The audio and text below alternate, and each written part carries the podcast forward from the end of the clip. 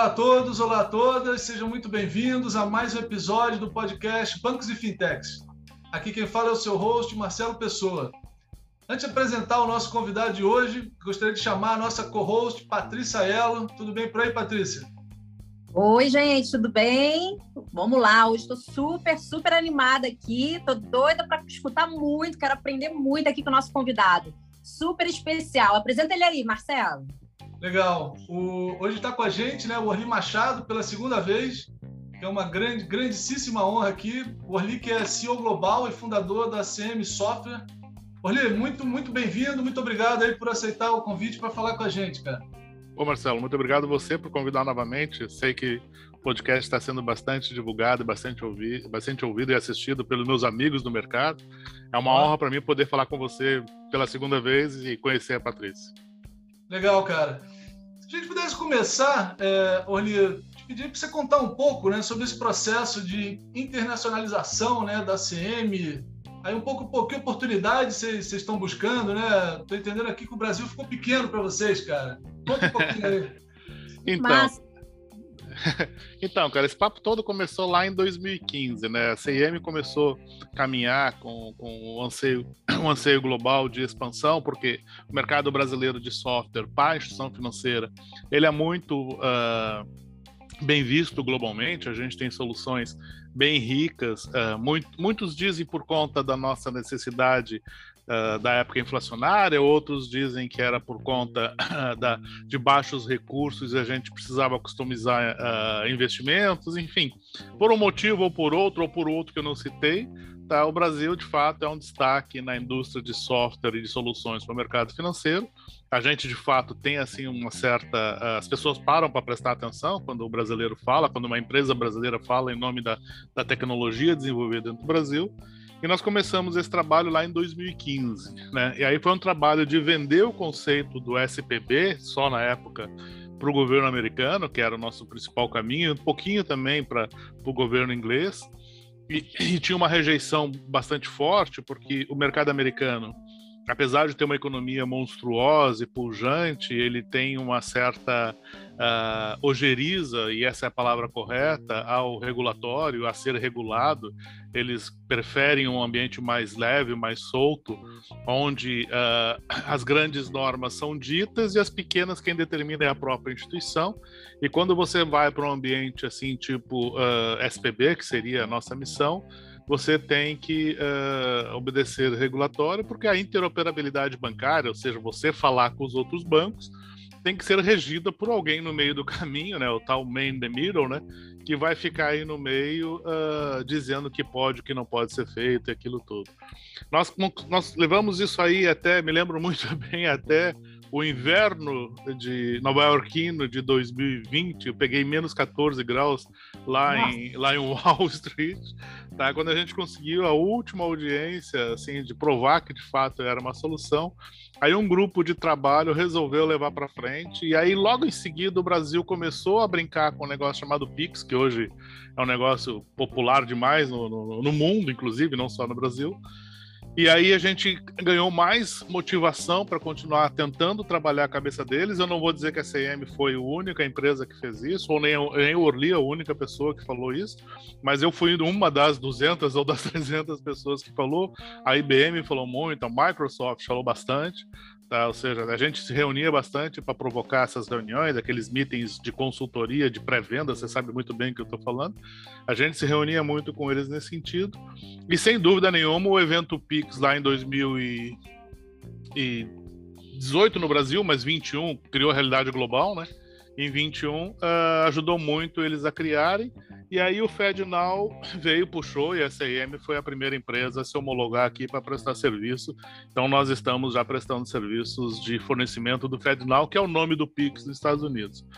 Ainda bom para completar essa questão de internacionalização da tua pergunta, Marcelo. Recentemente, né, o BIS, que é o Banco Central dos Bancos Centrais, tá, uh, promulgou uma, uma carta de intenções que 90 bancos centrais globais já assinaram as intenções de remoção do, do sistema SWIFT de transferência de reservas e de dinheiro uh, transfronteiriço, né? E usar um modelo similar ao do Pix, que é o que o Brasil e Estados Unidos estão usando, a Índia também está usando agora também.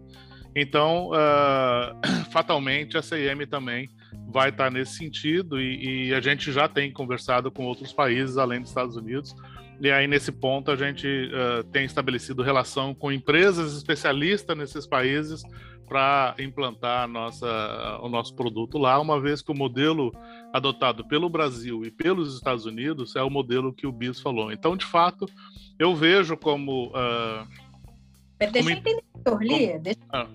Vou poder fazer um Pix para minha prima que mora lá em Londres, assim? Vai chegar.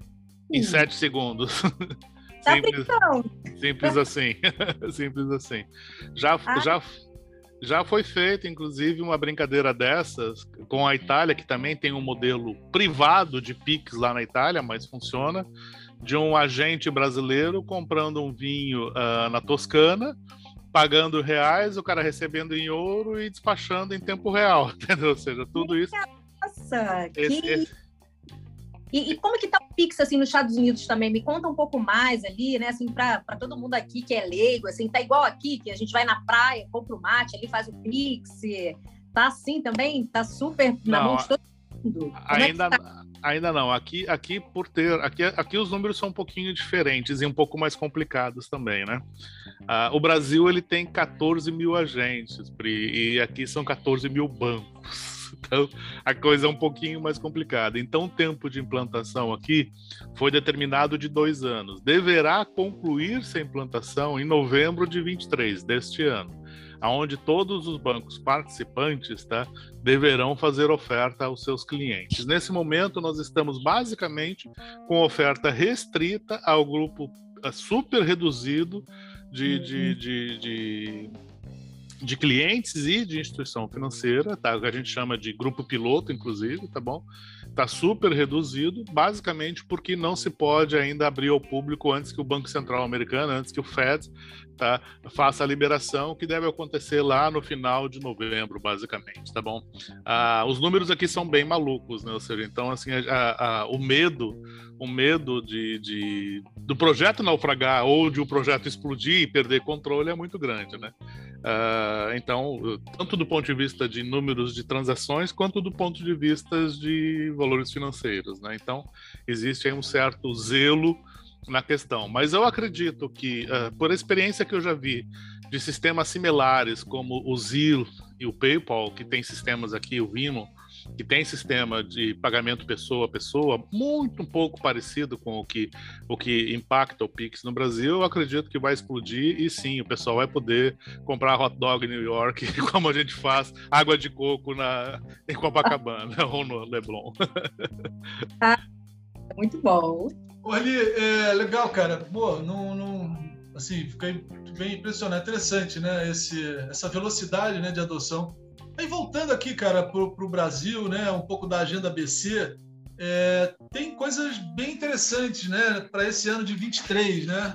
Você comenta um pouquinho para a gente, cara. O que que está chegando aí localmente? É. Na, na, linha do Pix, a gente, a, o Bacen vinha assim muito, o Bacen vinha muito forte, né?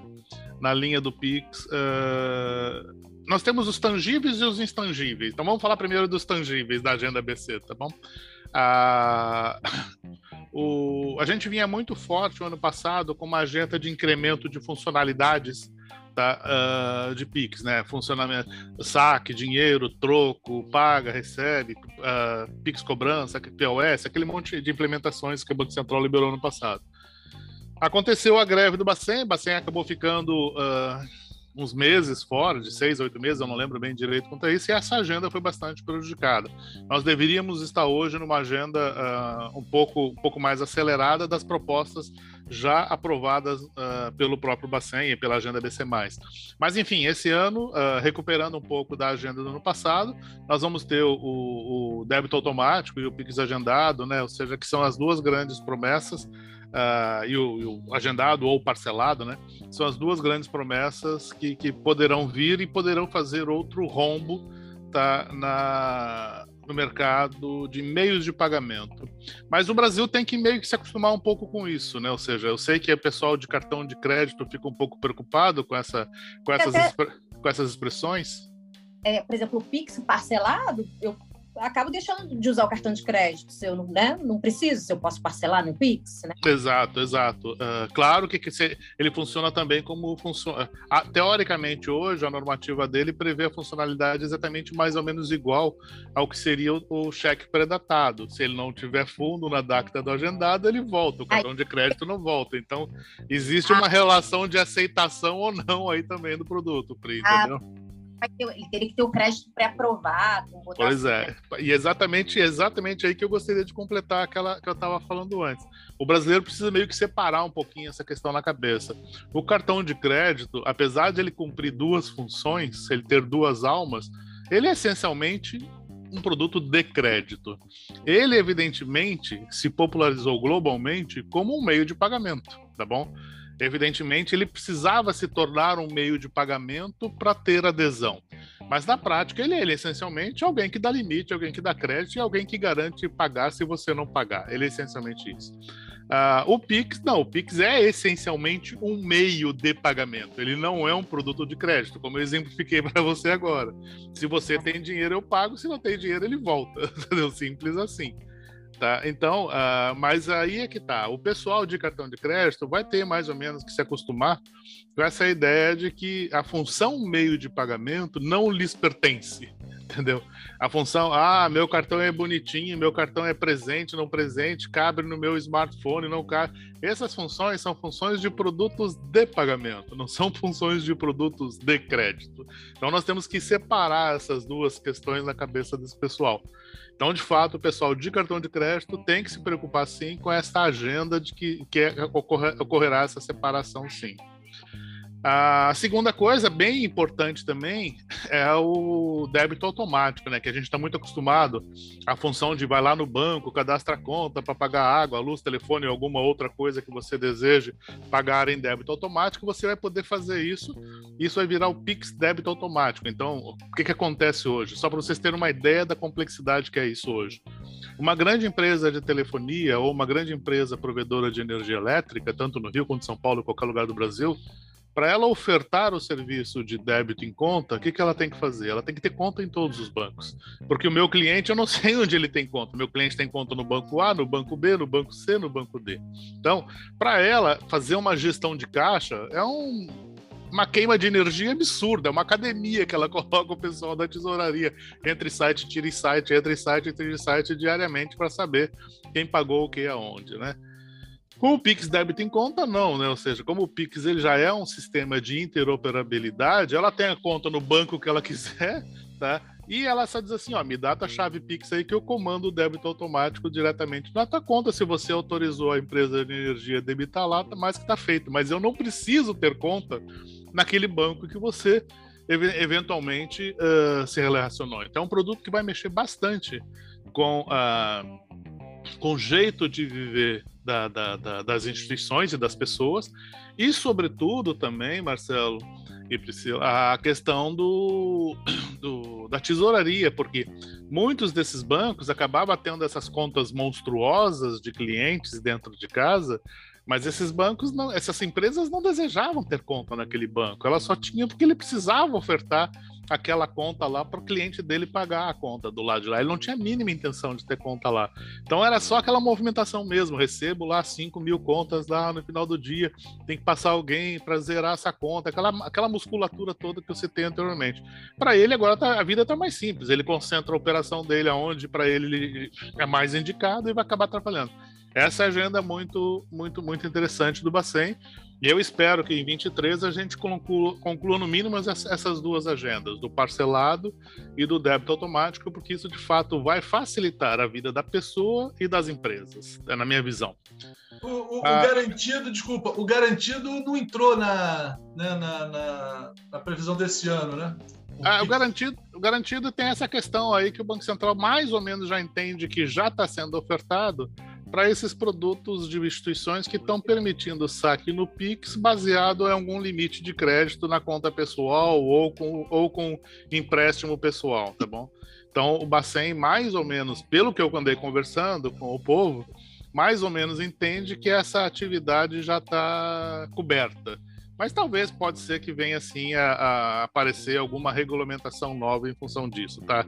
Alguém faça um desvio de função em cima disso, Marcelo, e aí acaba acaba aparecendo aí sim uma nova regulamentação disso. Eu eu tô nesse ponto eu penso como Bacen, eu, na minha visão essa é uma, uma agenda já coberta, já implementada pelo mercado que é algo legal também, né? Ou seja, quando o mercado começa a olhar para alguma coisa e criar coisas em cima, né? Ou seja, é uma coisa bem interessante também. Tá bom.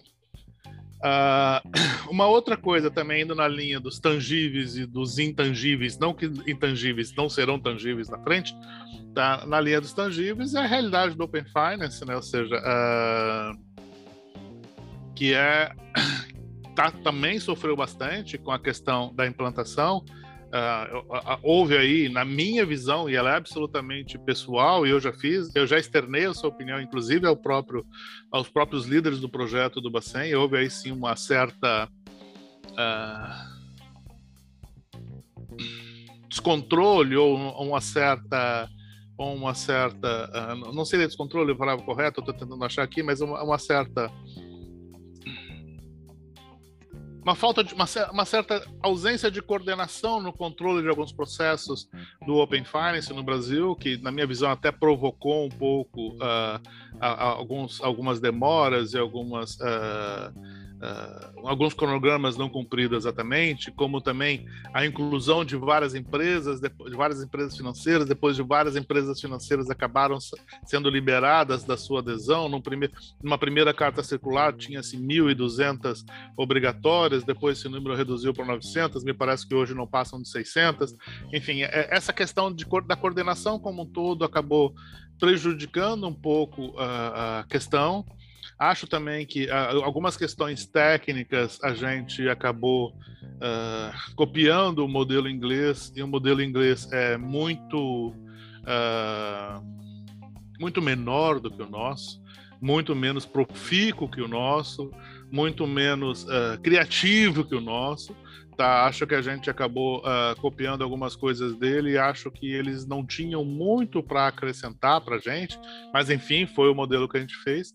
E agora, passado esse tempo todo, o mundo do Open Finance começa a ter uh, maturidade, começam a ter esse processo, e o que eu imaginava que a gente já estaria fazendo hoje Tá? Talvez a gente consiga fazer ao longo deste ano e do ano que vem no Open Finance, que é a questão de mar aberto de pescar e pescaria, né? Ou seja, porque na prática, na prática, na prática, tá? O Open Finance vai ser o grande mall da brincadeira, o grande shopping do, do mercado financeiro.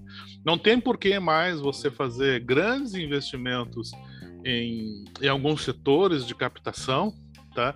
Quando na verdade você pode fazer setor grande captação mesmo dentro da própria dentro da própria base, com teus clientes mesmo, que tem conta com você e cartão com outro, e financiamento de veículo com outro, e seguro com outro. Ou seja, você você com uma autorização só e dois ou três cliques, você tem condições de duplicar ou triplicar a tua base sem, sem precisar você ter grandes recursos de, de, de, de grandes recursos de investimento na estrutura comercial, de captação, tá? Uh, se você tem um recurso uh, muito mais eficiente, que é de você seletivamente pegar os clientes que você deseja. Então, eu, eu particularmente acho que uh, daqui a dois, três anos, Marcelo Priscila, a gente vai estar tá falando claramente e, e assim, monstruosamente que o principal canal de captação de clientes no mercado será Open Finance. Eu me lembro quando eu falei essa frase em 1998, eu usei uma frase assim. É, eu não tenho cabelo não só pela idade, mas pela experiência também. Tá ah, em 1998, eu falei uma frase assim, gente, haverá um dia que as transações de internet banking serão maiores que as transações de agências. Naquele momento da história, as transações de internet banking eram pífias, tá bom? Bom, hoje isso virou. hoje os aplicativos já superaram o Internet Bank, ou seja, a própria minha frase já se morreu, né? Então, uh, eu tenho certeza que daqui a dois, três anos, dois anos no máximo, a captação de clientes no mundo Open Banking, Open Finance, será monstruosamente maior que a captação de clientes oriundo através de canal humanos, seja ele qual for, seja ele call center, seja ele advertising na televisão, seja ele uh, agência, seja ele pastinhas na rua. Eu tenho certeza que a forma com como se vai adquirir clientes e negócios pre preferencialmente em dois, três anos, será em cima de uma plataforma ganha-ganha, perde-perde de Open Finance, tá bom? Já sei, já tomei conhecimento, a gente mesmo tem uma solução uh, em V1 ainda, bastante eficiente, mas em V1 ainda, tá? Uma solução, uma solução de ataque e defesa, né? Ou seja, como eu blindar os robôs tá? Como eu, eu blindar os robôs que vão atacar a minha plataforma de maneira eletrônica e como eu atacar as plataformas remotas de maneira eletrônica também. Então já temos assim, evidentemente, já tem grandes instituições preocupadas com esse desenvolvimento. Orli, deixa eu fazer uma pergunta, aproveitando você claro. falando aí de, pô, de tecnologia, né? A gente vai entrar um pouquinho aqui na pauta também de falar de real digital e como que você vê também a tecnologia do blockchain aqui, né? Quando a gente fala aí de Open Finance, eu falo, caramba, será que a gente já não está até no, no, estágio mais avançado ainda, que é, quando a gente fala de blockchain ali, de fala de real digital, de, das pessoas terem a carteira digital, nem precisar, de repente, ter mais um banco. O que, que você acha aqui? Você acha que ainda demora muito para entrar? Qual é a sua opinião aqui? A gente queria te escutar um pouquinho. Vamos lá. Uh, bom, Real Digital, o Brasil, Brasil de fato, o Neto tem, tem, tem falado bastante nisso, o presidente do Bacen tem falado bastante disso. A gente mesmo uh, levou uma proposta de implementação de Real Digital para ele no, dois meses antes do início da greve, tá bom? A CIM preparou um, um estudo de viabilidade e apresentou para o grupo que está lá e, e, a gente sabe que essa ideia está andando um pouquinho. Uh, o Real Digital na visão como está sendo feito pelo, pelo Banco Central, uh, talvez a gente tenha aí uma certa uh, dificuldade de implementação em função de algum regulatório ou legislação nacional que talvez precisa avançar conjuntamente, tá bom? Eu vejo que a gente tem aí um pouquinho de, de caminho uh, regulatório para fazer andar um pouquinho mais isso para frente, como ele pensou lá atrás. Como ele vai ser implementado, eu acho, ao longo deste ano, tá, que é a implementação básica de, de, de carteiras e de, de, atividades, tá, ela vai estar sempre atrelada ao M1 em circulação, ao dinheiro, à moeda em circulação automaticamente. Então, essa seria mais fácil. Tá? Ah, então, acho que esse caminho do banco, da gente ter carteira digital sem a presença do banco, com a, com a criação de uma blockchain que nos permitiria travar ou não uma wallet, eu acho que isso não acontece nos próximos anos, de uma maneira uh, sucinta explicando para você, tá bom? A gente não tem essa infraestrutura ainda tá, uh, feita, tá bom? Mas atrelada a uma stable wallet, uma stable uh, money, uma stable currency, tá? Eu tenho certeza que sai sim, mas para isso, de fato, é, muda muito pouco do cenário que a gente tem. Em alguns países, se a gente for olhar a implantação, aqui no Caribe mesmo, tá? Existe lá a, a Land Send, Send Money, que eu acho que é na Jamaica, se não me engano, tá? Que é um Pix que eles chamam de, uh, de moeda digital, tá? Mas eles operam como Pix também. Existe uma experiência muito boa, tá? Feita e liderada na Ásia pela pela Coreia capitalista e pelo, pelo modo uh, pela Coreia do Sul e pelo modo uh, mais alguns países que eles estão fazendo pagamentos transfronteiriços com moeda digital que eles criaram para esse fim entre eles. Eles têm uma alta circulação, são países megamente industrializados, principalmente em componentes eletrônicos e serviços. Eles têm uma, uma alta troca entre eles lá. Estão falando de Coreia, estão falando de Hong Kong, estão falando de Taiwan, estão falando de mais alguns países ali do lado Tá? Eles têm uma alta troca de pagamentos e necessidade entre eles. Eles criaram lá e expulsaram a Swift da jogada. Tá? Isso virou case global, inclusive, mas é uma coisa absolutamente regional e não atende o Brasil. O Brasil não é tão polarizado assim tá? No, nos pagamentos. A gente não tem uma concentração assim uh, tão, tão tão visceral como aquele caso do lado de lá, também não se aplica. Existe uma terceira onda que defende a ideia que o real digital deveria trabalhar a moeda futuro. O que, é a moeda futuro? A moeda do crédito. O Brasil é um país que depende muito de crédito, né? O Brasil é um país que tem uma dependência uh, de, de, de, empréstimos, tanto os internos quanto externos, para poder fazer essa economia rodar. Nós temos, uma, nós temos uma, uma economia insuficiente do ponto de vista de indução, de, de indução financeira. Então, o que, que acaba acontecendo? A gente acaba sempre uh, vendendo crédito. É muito comum você ver uma empresa vendendo uma nota fiscal para fazer antecipação. O bar vende lá o que ele vende, o bar vende todo o faturamento de maquininha de cartão de crédito para provedora de cartão de crédito que está com ele lá para ele ter antecipação de caixa. Todo existe aí uma, o Brasil existe uma série de alavancagens financeiras, fumacinhas e parará, todo o mercado é conhecido baseado nessa questão do, do crédito. Então existe uma, um, grupo de pessoas, e eu me insiro nessas, tá, que defende que o real digital deveria ser o dinheiro futuro, o dinheiro do antecipação de recebível, que é um dinheiro que você poderia gastar deflacionado em função do período de antecipação que você coloque. Então, essas são as, são as ideias que estão circundando aí o pessoal, mas pelo que eu soube semana passada, o pessoal se fechou em cortinas lá em, em no Bacen e agora parece que eles vão sair com uma proposta mais ou menos uh, sacramentada para o Real Digital. Uh, eu acho que o caminho que pegar tá bem feito. O time do, do, do Bacen, uh, mesmo que seja embrionário, a gente tem que lembrar do Pix lá atrás, era um projeto e o Pix hoje é um projeto mega revolucionário, mega global. Então, se a agenda for tímida nesse primeiro, nessa primeira implementação, acho que dentro de um curto espaço de tempo ela vai, ela vai acabar colocando. Voltando para o blockchain, para que foi a pergunta apêndice que você falou, são duas coisas distintas, elas não têm ligação.